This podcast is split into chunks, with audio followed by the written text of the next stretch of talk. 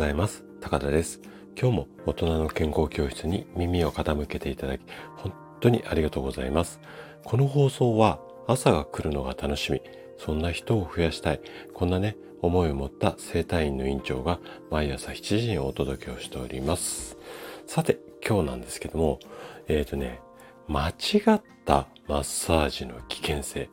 こんなテーマでね、今日はお話をしていこうかなというふうに思います。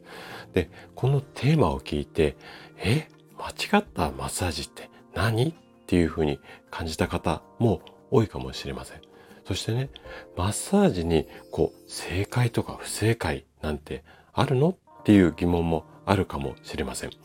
で、まずね、マッサージの本当の目的っていうのを、えっ、ー、と、まあ、いろいろあるんですが、大きく2つあるっていうふうに医学的には言われてます。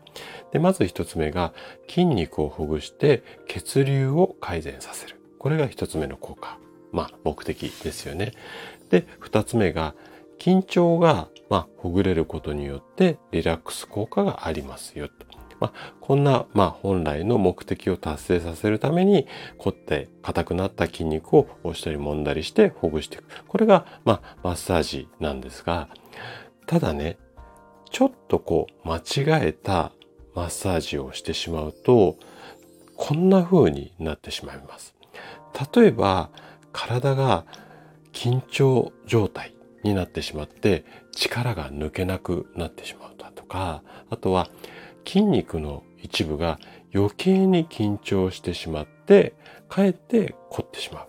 まあ、こんなリスクがあったりします。で、こうした理由で体のどこかに問題が起こると、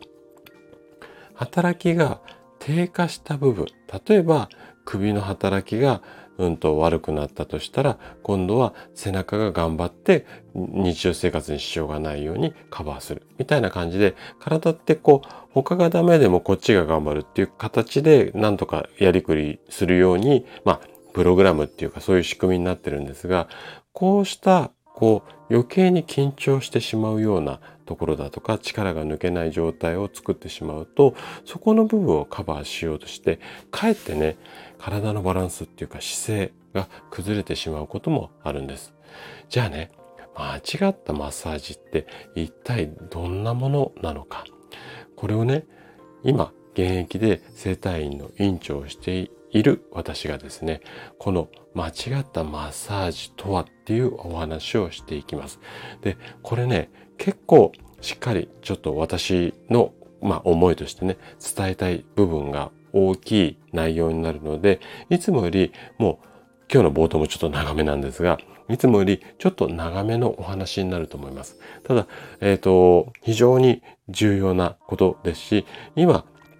整体とかマッサージ受けられている方も非常に多いと思うので、そういう方にもぜひお伝えしたい内容になりますので、ぜひ最後まで楽しんで聞いていただけると嬉しいです。じゃあ、早速本題に入っていきましょう。よくね、マッサージ店、あとは、あの、私がやっている整体院なんかでも見かけるこんな光景があります。先生、肩こりがひどいので、首と肩周りを重点的にがっつりお願いします。で、これはね、いわゆる部分的にほぐすっていうパターンなんですけれども、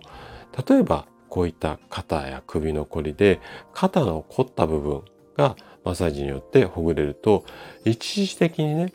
血流が回復して楽に感じます。で気分もリラックスできると思います。なんですがここからが重要ですね。首や肩の部分だけがほぐれてしまうとこんなリスクもあるんですね。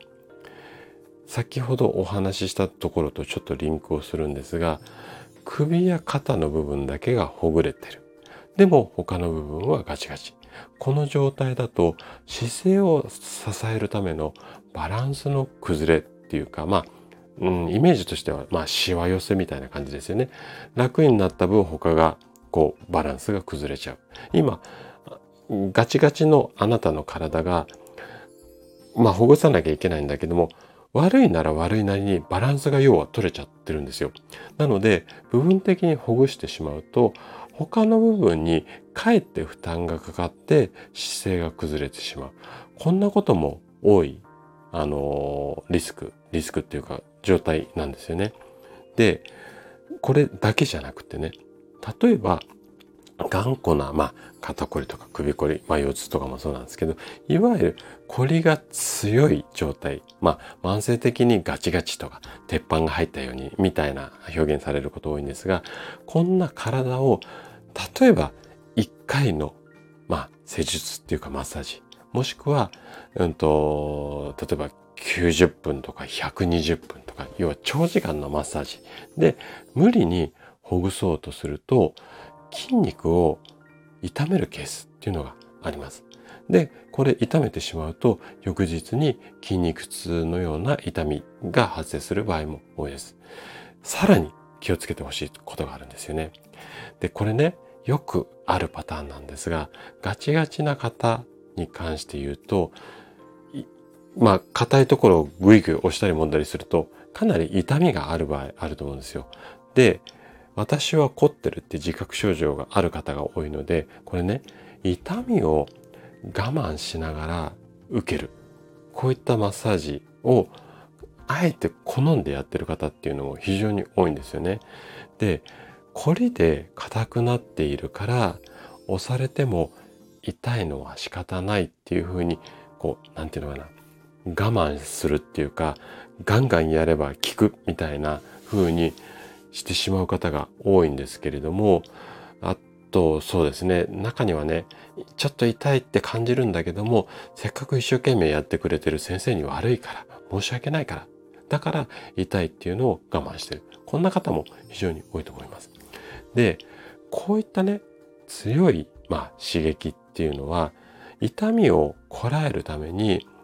いわゆるこう、なんていうのかな、姿勢で言うと、頭も足もこう曲げて背中を丸くなるような、お腹を抱えるような、こんな姿勢に痛い時って人間は本能的になるんですよね。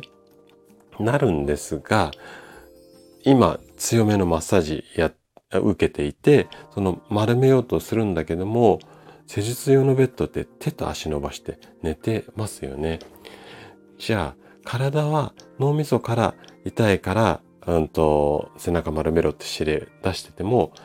ベッドでは手を伸ばしてる。もうね、これね、体にとってはね、拷問に近い状態です。で、繰り返しになりますが、痛みをこう、逃れよう、逃れようって痛い状態が体に刺激が入ると、痛みを逃れよう、逃れようとするために、脳からはうんともう背中丸めなさいとか、痛みから逃げなさいっていう、こう指令が出ているんですよね。で、この状態でマッサージ受けても、リラックスするどころか、かえってストレスになってしまう。もう、これはね、なんとなくこう皆さんでも想像できると思います。はい。で、かなりあれもこれもそれもってリスクお話ししてきました。でね、まだまだあの話しようと思ったらリスクいっぱいあります。ただ、これ以上お話ししていると、私自身がこれもそうなんですよ、あれもそうなんですよっていうふうにヒートアップしてしまいそうなので、今日はこのぐらいにしておきます。で、まあ何が言いたかったかっていうと、今日の結論としては、部分的なマッサージはしないで、体に優しく触れるようなマッサージをする人もしくはそういうお店を選びましょうということになります。で、ここの結論をお話しすると、その技術レベルが、例えばこうホームページ見ただけではわからないから、だからお店選びって難しいんだよ。まあ、こんな声が聞こえてきそうなんですが、今日ね、最後まで聞いていただいた方に、とっておきのアドバイス一つします。お店選びの。きっとね、あなたもマッサージを受けるときに事前にホームページだとか、あとはそうですね、まあ、ホットペッパーみたいな口コミとかクーポンサイトで、こういろいろこうお店の雰囲気だったり、あと値段、まあ担当者みたいな感じでチェックすると思うんですよね。で、この時に、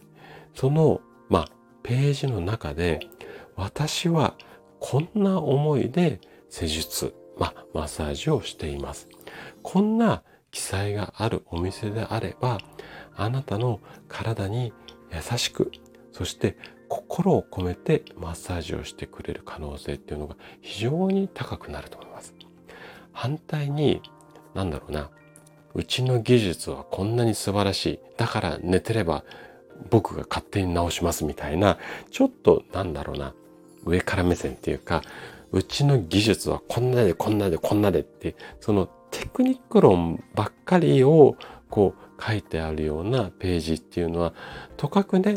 優しく触れるっていうよりも、なんとか症状を取り除こうとして、今ずっとお話ししてきたような、こう強引に体を変えようとするような治療をする、まあ治療家さんが残念ながら多いので、まあそういったあたりもちょっとホームページを見るときに少しね、引いてね、痛いのを楽にしようっていうお気持ちはすごくわかるんですが、そのテクニックっていうよりも、私は患者さんにこういうふうに接しますよみたいな感じの、えーと、記載があるような印を選んでいただけるといいかなというふうに思います。はい。ということで、ちょっと長くなったんですが、今日のお話はここまでとなります。そして、いつもいいねやコメントいただき、本当にありがとうございます。皆さんの応援がとっても励みになっています。今日も最後までお聴きいただき、ありがとうございました。それでは、素敵な一日をお過ごしください。トライアングル生態の院長高田がお届けしました。では、また。